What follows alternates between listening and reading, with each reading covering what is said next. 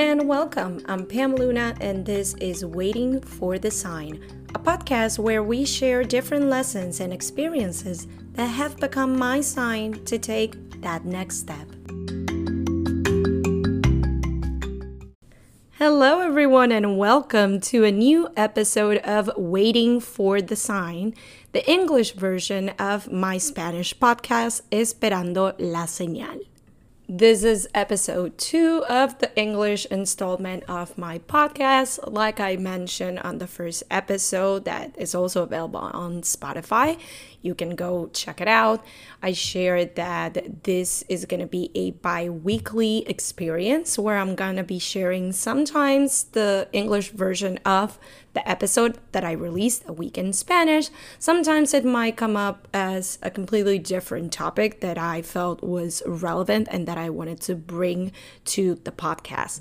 And today, actually, my English speaking community is gonna get first dibs on the New York Fashion Week content or episode. This is something that I've been thinking about throughout this entire week. And actually, as I'm recording this episode, I came back from my last event of the season, maybe about an hour ago. I was ready to record it in Spanish, but since there's already an episode that was published earlier today, I figured, you know what? I've already decided that I'm going to be recording it this particular episode in both English and Spanish, but let's give the English audience the first look or first listen if you will. And this is going to come out today as I wrap up the recording of this episode. You're going to have it available and yeah, let's get to it. So, as I said, today was the last day of events for me, but also the last day of Fashion Week itself. It's the second time uh, that I've experienced Fashion Week myself. And I already recorded a Spanish episode last year talking all about that first experience, what I learned, what I enjoyed. I shared some tips for people that might be interested in attending in the future and don't really know how to get those invitations, how to do that outreach. So that content is already out there, but if any of you listening would like an English version of that, more of like a tutorial style, how to get into your first fashion week type of episode, let me know. Um, once you listen to this episode, you can send me a DM. You can, um, yeah, leave a comment on one of the last posts on the Esperando la Señal Instagram as well as my personal Instagram, pameluna.g. But today in particular, more than talking about the glitz and glamour and all the fun stuff, which of course there's plenty of it, I wanted to focus this episode on a couple of things that the season made me think about, made me analyze as those of you who know me or have known me for a while, and this probably has to do with the psychotherapist side of me, I analyze everything, overanalyze sometimes. But lately, it has been a source of ideas for the podcast, for pieces of content on my different platforms. And it's a way for me to process different experiences that I go through while also coming out with a message, or in this case, a sign for you all. And for me in particular, although I enjoyed this season and got to go to more shows than last time, got to meet new people, got to network, got to live it up there were two particular things that came to mind when I started thinking about the season as a whole. The first one is the fact that I had to get out of my comfort zone a lot more than last time, in the sense that I want to say maybe like 65% of the shows or events that I went to, I went completely by myself. And although I don't consider myself like a socially anxious person. Like, I'm pretty social. I like talking to people. When you have to face these new, unknown, don't know what to expect situations on your own, it can be a little bit scary. It can be a little bit intimidating. And I certainly experienced that in every single situation where it was just me, myself, and I. Um, definitely don't regret it. I got to enjoy it for the most part, except for one, uh, which was actually the would have been first show of the season for me last week and i say would have been because unfortunately and this is the first time that i had this experience um, basically the short story is i got um, i secured an invite for a show. I had like three different confirmation emails. I even had a plus one that was supposed to come with me. Unfortunately uh, the day off, she was unable to take off from work. So it was me, myself, and I. Thank God for whatever reason, Fede, my husband, um, because it was a nighttime show. He was like, It's okay, I'll drive you. I told him usually these shows last 10 to 15 minutes, which is the reality shows itself. They're very short um, you tend to take longer with like maybe lining up for a little bit, finding your seat, then maybe taking some pictures afterwards. So I told him that I estimated maybe it would take like an hour total. So the one good thing was that he not only drove me into the city for the show, but he actually found parking a block away. And I thought, okay, it'll be maybe an hour, give or take, and then we go home, and that's that. And sadly, after waiting outside with, I want to say at least like a hundred other people for an hour, um, thankfully, anybody that's in New York knows that this has been an abnormally warm February. February tends to be, in my opinion, the coldest month of the year, and it's it's felt like spring. I I'm enjoying it while at the same time I'm a little bit concerned about it, but we'll get to that in a separate opportunity. Long story short, we're lining up for an hour and we didn't even realize that the show had started until we saw the live stream of it, they didn't even have the courtesy of having someone from the venue, from the brand, from the team, from the show, from someone in there to at least come out and say, look, that's it. We're over capacity, overbooked, nobody's getting in. So it was a pretty crappy way to start the fashion week season, I'll admit. But the whole point is that, again, I went by myself and I stood there for an hour. But you end up making conversations, and I ended up meeting other people in the industry. And honestly, they were all very nice and welcoming, even though pretty much all of them knew each other from before. Most of the time, I was uh, with this guy that was coming for like his probably like seventh fashion week or so. Um, and then little by little, he met with other friends. He introduced me to them. So we started following each other on Instagram. It was a really sweet um, experience in that sense. And it made me feel not alone. Um, I ended up finding out from some of the other people there that this wasn't the first time with this particular brand that they had the experience of you're secure, you're invited, you're confirmed, and then nada. Um, but other than that, there were a couple of other situations where it ended up being by myself. One, it was, I guess, a little bit more comfortable because I literally used the lunch break from work because I got the um, the seating and the pass like four hours before and it happened to be near my job. So that at least it didn't feel as bad. I literally ran, watched the show, came back. But again, another opportunity of me being by myself. And I'll go back to that particular experience because it's connected with the second message that I wanted to share today.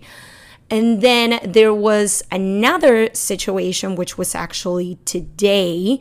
It was the final event that I had. I uh, had the chance to bring a plus one. Unfortunately, again, uh, this other person I had invited was unable to make it uh, last minute. So in my head, it's like, listen, you're going.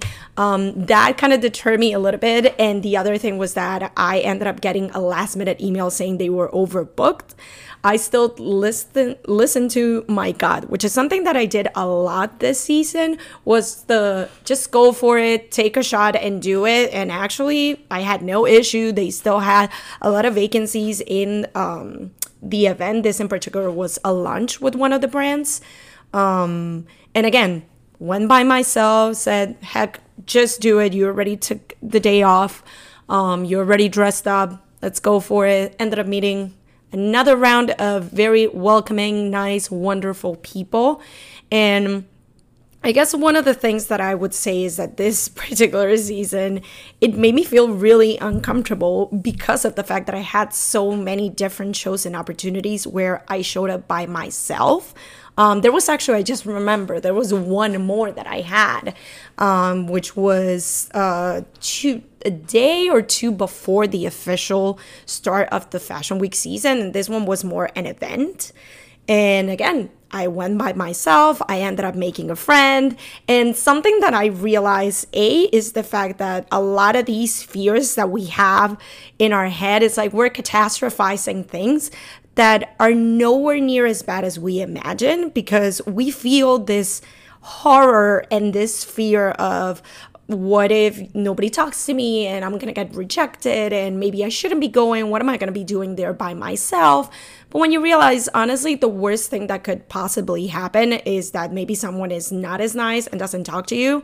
And so far, in every single situation that I was by myself, it was a complete opposite. Everybody was welcoming, everybody was nice, and you end up encountering a lot of other people on that same boat of I'm here by myself and I don't know anyone, so I'm just trying to connect with people and make friends and have a good time. And something that held me in particular was that rather than sitting and waiting for someone to come to me and talk to me, I pushed myself into, hey, at least just say hi again, the worst that could happen is someone just like turning their back or ignoring you. And it hasn't happened. And you end up realizing there's so many other people that are just like begging internally for someone to talk to them. So definitely do that. Dare to step out of your comfort zone. Dare to go to these situations, regardless if it feels scary or intimidating. You might end up making the next big connection that's going to open so many doors for you. You might end up meeting your next best friend. You never know unless you try. And for me, this particular season, I did so much networking and connected with so many different people in the industry, outside the industry, people that are also in healthcare, like I am, people that have a job in the mental health field, but also happen to be passionate and love fashion like I do. So it was so great being able to kind of foster this community of people that have similar interests than me. And it's not that I don't have other people in my life that aren't on that same boat, but sometimes it definitely feels, especially when it comes to Fashion Week, that the last time and this one, I'm the one that's going overboard, sending emails and trying to get shows and doing this and doing that. And I'm super passionate about it. And I feel like some of my other friends, they'll enjoy it, but it's not that big of a passion. It's not that big of a drive. So it's so cool to be able to connect with other people that are, like I said, like minded, on the same boat, with the same interests, and kind of diversifying those group of friends and kind of diversifying your connections. So, again, this particular message, this particular route or sign for this episode is the daring to step out of your comfort zone, dare to go to those events and places on your own. It doesn't matter how scary it is, I promise you, it's nowhere near as horrible as you think. And you're gonna end up having a great time, you're gonna end up meeting amazing people, and it's gonna be an experience for the books. And even if you end up leaving and didn't fully enjoy it and still felt terrified about it, you at least dare to do something new and something different and push yourself out of the comfort zone. And that is always a learning experience, or at the very least, is an experience as is. So definitely let's do more of that this year. Now, the second thing that I thought about, analyze, and experience myself a few times, because it was definitely more than once during this Fashion Week season, and I'll admit that I haven't felt this in, in a while, at least the way that I did, was the imposter syndrome, was the feeling like I don't belong here, was that sense of like, what the heck am I doing here? And I will say this original idea is definitely what stopped me from trying, in this particular context, trying to go to Fashion Week for so many years. Uh, for any of you who has no idea about my background, my story, and you just happen to stumble upon this podcast episode, I was born and raised in Venezuela and I moved here when I was 18. I've been living in New York for the past 12 years, and fashion is something that I've always loved um, I did get to the conclusion that although it's something that I'm passionate about and I enjoy and I love, it's not necessarily the type of content that I'm focused on doing. It's not something that I can see myself talking about every day, which is why my content is more geared towards. Um, one-on-one coaching sessions for entrepreneurs and motivation and mental health and some of the other things that I love and that I've studied and that I work in. But fashion has always been there. And as someone that since she was a little girl, like I literally watched every single season of America's Next Top Model, I dreamed of being on a runway and getting to see fashion shows. Of course, the ultimate dream is to be able to make it to New York Fashion Week. But in my head, for so many years, there was this idea of you basically have to be Paris Hilton or a big name celebrity to be able to make it there. It's not made for us mere mortals. And the thing is, I don't know if I would say that I was wrong. Definitely, it was a limiting belief. I do credit social media and the rise of content creators and influencers to, in a way, kind of open the doors for Fashion Week to be something a little bit more accessible. It's still not something where you can just walk through the door, but I think that I would consider myself an example of someone that does not have a million followers. I haven't even hit 4,000 followers, which in context is a small amount. I'm not primarily a fashion blogger. It's not like if you go to my content, you're going to see a bunch of outfits every day. And like I said, even though this is something that I love and enjoy, it's not what I primarily talk about on a daily basis. But I've still have had the chance last season and this one, which ended today, to attend Fashion Week shows, to be a part of events, of pop ups, of luncheons, of so many different things. So it's definitely a more accessible thing. But this idea that had stopped me for so long of you're not worthy of being there. You're not big enough. You're not famous enough. You're not whatever you want to fill in the blanks with enough to be there. Stop me from even trying. And something that helped me change that mindset was again, going into social media as more than a hobby and connecting with people in the industry and following influencers that I felt that in a way I could relate to more. It wasn't Chiara Ferragni, it wasn't Tessa Barton, it wasn't like the big names. It was more people that they're still big in, you know, from my perspective and in my eyes, but you've seen their trajectory, you've seen how from scratch they've built themselves and their brand and their empire, and you see that they've been able to make it there. So it kind of got me thinking well if they were able to make it and they're not celebrities and they don't have a million followers yet and they're they're just like me and they were able to do it then maybe there is a chance after all and that's kind of what pushed me into collecting the necessary information and taking the necessary steps to put myself out there and make outreach and start sending emails. And that's pretty much how I was able to make it in last year and this one. I think that last season there was definitely more of the this is so new to me and I kind of felt like the Cinderella in the ball I was more kind of riding the wave of like, oh my God, I made it and I'm so grateful and I'm so excited and I'm so happy about this. This time, being that it wasn't the first, some of that magic automatically I feel kind of goes away because again, you kind of have an idea of what to expect. But that being said, there were different times, and I feel for the most part, it happened on those occasions where I went to events and shows by myself, where I would be sitting there and I would start having all these thoughts of like, what am I doing here? I feel like a fraud. I feel like an imposter. I feel like I don't belong here because I actually got to see people that, in my eyes, are famous and are celebrities. You know, people that were super glammed up and wearing, you know, designer clothes and, you know, the who's who of New York. And little me sitting here at least that's how i was seeing myself. Little me sitting here wearing h&m and zara clothes from the discount rack. And i'm not wearing anything you know the of like big brands. And i'm not a who's who in new york at least not yet.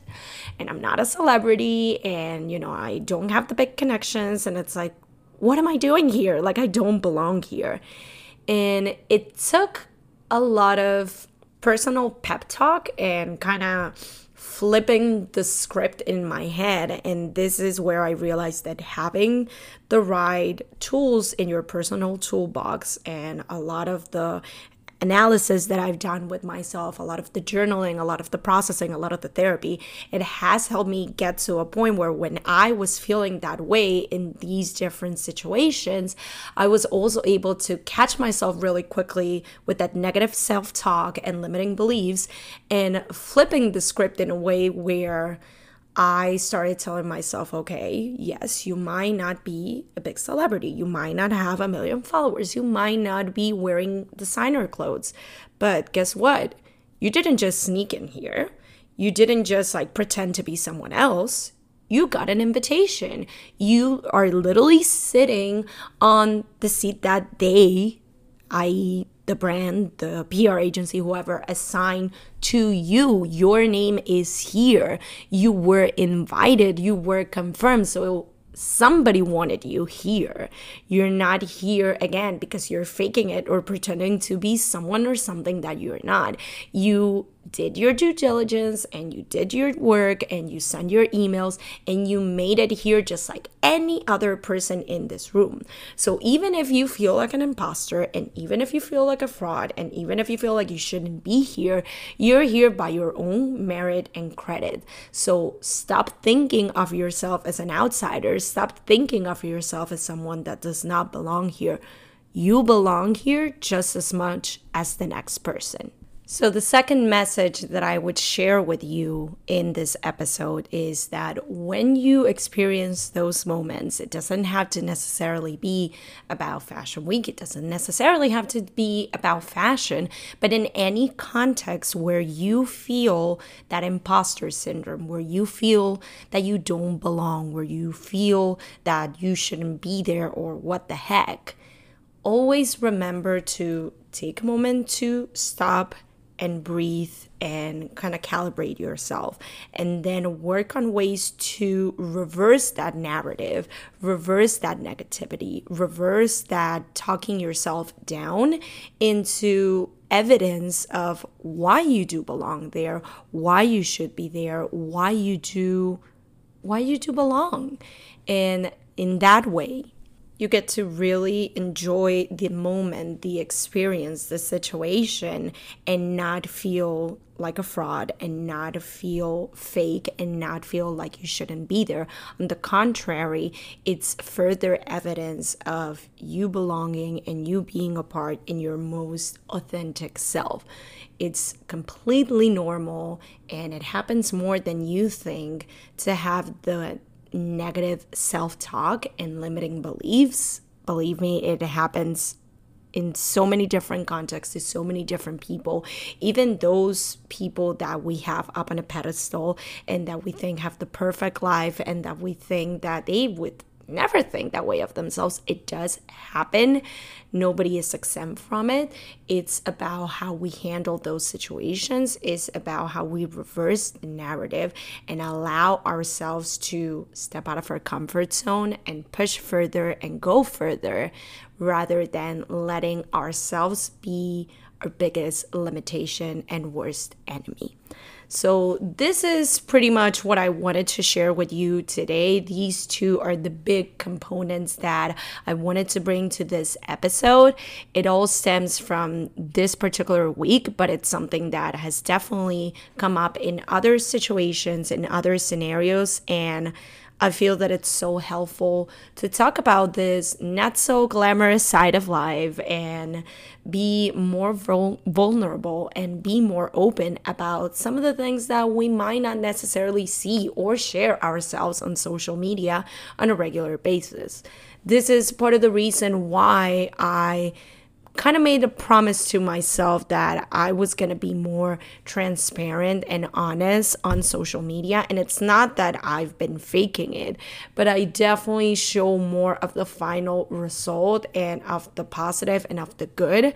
And I feel that I should complement it with more of the behind the scenes of all the notes that you get before you get that one yes, of all the struggle or the things that you go through, all the sacrifices that you make in order to get that one positive result. So I really hope that you enjoyed this episode. This has definitely been very therapeutic for me. And I love that I got the chance to do it right as I was wrapping up Fashion Week. Like I said, I got home maybe at this point a couple of hours ago from this experience, and I couldn't wait to just put this on an episode and share it with you all. Thank you for being a part of this experience. Thank you for being a part of this podcast. Thank you for listening, for sharing, for interacting. Um, like I mentioned at the beginning, I would love your input. I would love your feedback about this episode, the previous one, any topics that you would like to hear about in future episodes. So remember to follow the account of Esperando la Señal podcast. I'm going to be leaving the link on the description of this episode, and you get to interact with some bite size of previous and future episodes, as well as drop a comment, leave me a DM, and let's connect. Thank you once again for listening. Thank you once again for being a part of Waiting for the Sign, and see you next time.